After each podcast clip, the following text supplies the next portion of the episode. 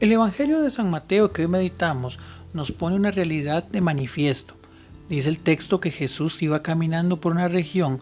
y dos hombres estaban poseídos por espíritus impuros.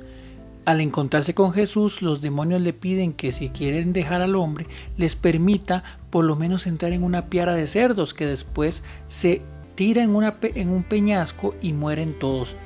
Los que cuidan los cerdos cuentan la historia, pero desde una perspectiva de temor y terminan haciendo que el pueblo le pida a Jesús que se vaya. Y es que qué difícil y qué triste es encontrar que antes de la alegría de aquellos hermanos que han sido rescatados del mundo de la muerte y claramente ejemplificados en el texto, pues dice que vivían en el cementerio, centro de interés se coloca en aquellos bienes materiales que han sido perdidos. Y es que verdaderamente es una situación que no nos es ajena en nuestra cotidianidad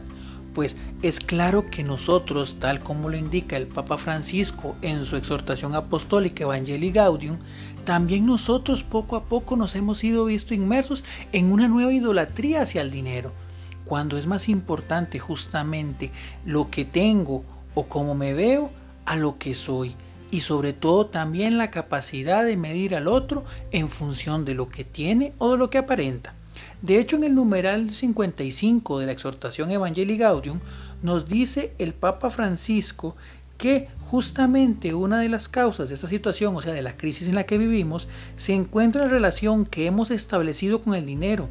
ya que aceptamos pacíficamente su predominio sobre nosotros y nuestras sociedades. Y añade, la crisis financiera que atravesamos nos hace olvidar que, que en su origen hay una profunda crisis antropológica, la negación de la primacía del ser humano. Y continúa diciendo por ahí que ha encontrado una versión nueva y despiadada, como la del becerro de oro, en el fetichismo del dinero y en la dictadura de la economía, sin un rostro y sin un objetivo verdaderamente humano. La crisis mundial que afecta a las finanzas y a la economía pone de manifiesto sus desequilibrios y sobre todo la grave carencia de su orientación antropológica que reduce al ser humano a una sola de sus necesidades, el consumo.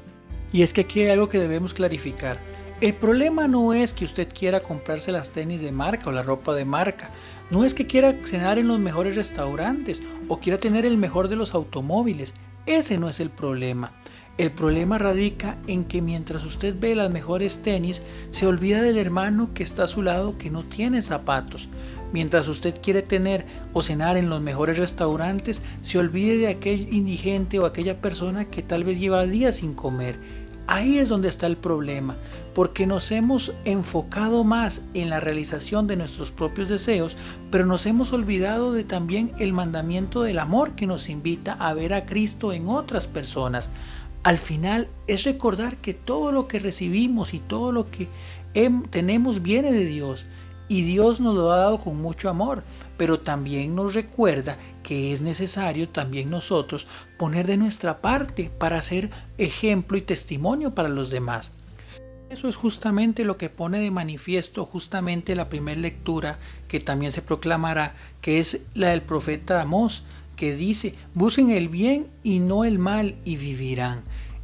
Y al final del texto también agrega, alejen de mí el ruido de sus canciones, no quiero escuchar la música de sus arpas, que fluya la justicia como el agua y la bondad como un torrente inigualable. Y es que es importante que comprendamos que justamente lo primero que se nos pide como cristianos es el amor y por tal amor velar por el bien de los demás a veces decimos, pero es que yo no le hago nada malo a nadie. Y eso está bien, de hecho se sobreentiende en nuestra vivencia cristiana. Pero es que también se nos olvida que la indiferencia es en sí mismo una forma de hacer el mal, porque el Señor nos pide que no seamos indiferentes ante nadie, sino todo lo contrario, que llevemos su mensaje y seamos extensión de sus brazos, extensión de sus miradas, extensión de su amor a todo aquel que lo necesita, a todo aquel que en este momento se siente alejado del gran amor de Dios. Ese es el detalle en el que tenemos nosotros también que comprender, que estamos llamados a ser testimonio de amor y de la gracia de nuestro Señor Jesucristo. Y comprendiendo esto, que no podemos llevar al Señor en un ambiente de cumplimiento, Cumplo y a la vez miento. me miento a mí mismo porque yo verdaderamente en mi corazón no estoy viviendo los preceptos de Dios. Antes bien, estoy haciendo las cosas por hacerlas, pensando que es como un examen o una lista de mercado en la que simplemente hago un check porque lo hice o no lo hice. Pidamos al Señor la luz de poder verdaderamente entender qué es lo que es ser cristiano en la vivencia del amor hacia los demás y así que no nos pase lo que dice el último párrafo del Salmo responsorial. ¿Por qué citas mis preceptos y hablas a toda hora de mi pacto? Tú que detestas la obediencia y echas en saco roto mis mandatos, recordemos que los mandatos del Señor son de vida eterna y si los cumplimos podremos al final de nuestros días encontrarnos en su presencia.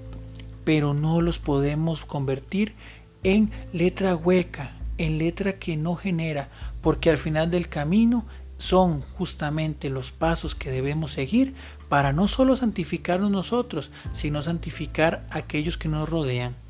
No lloremos por los cerdos que se han tirado al río o al lago, antes bien alegrémonos por aquellos hermanos que en este momento se encuentran en vida y vida eterna. Que Dios te bendiga y que el Señor te ilumine en cada paso que des.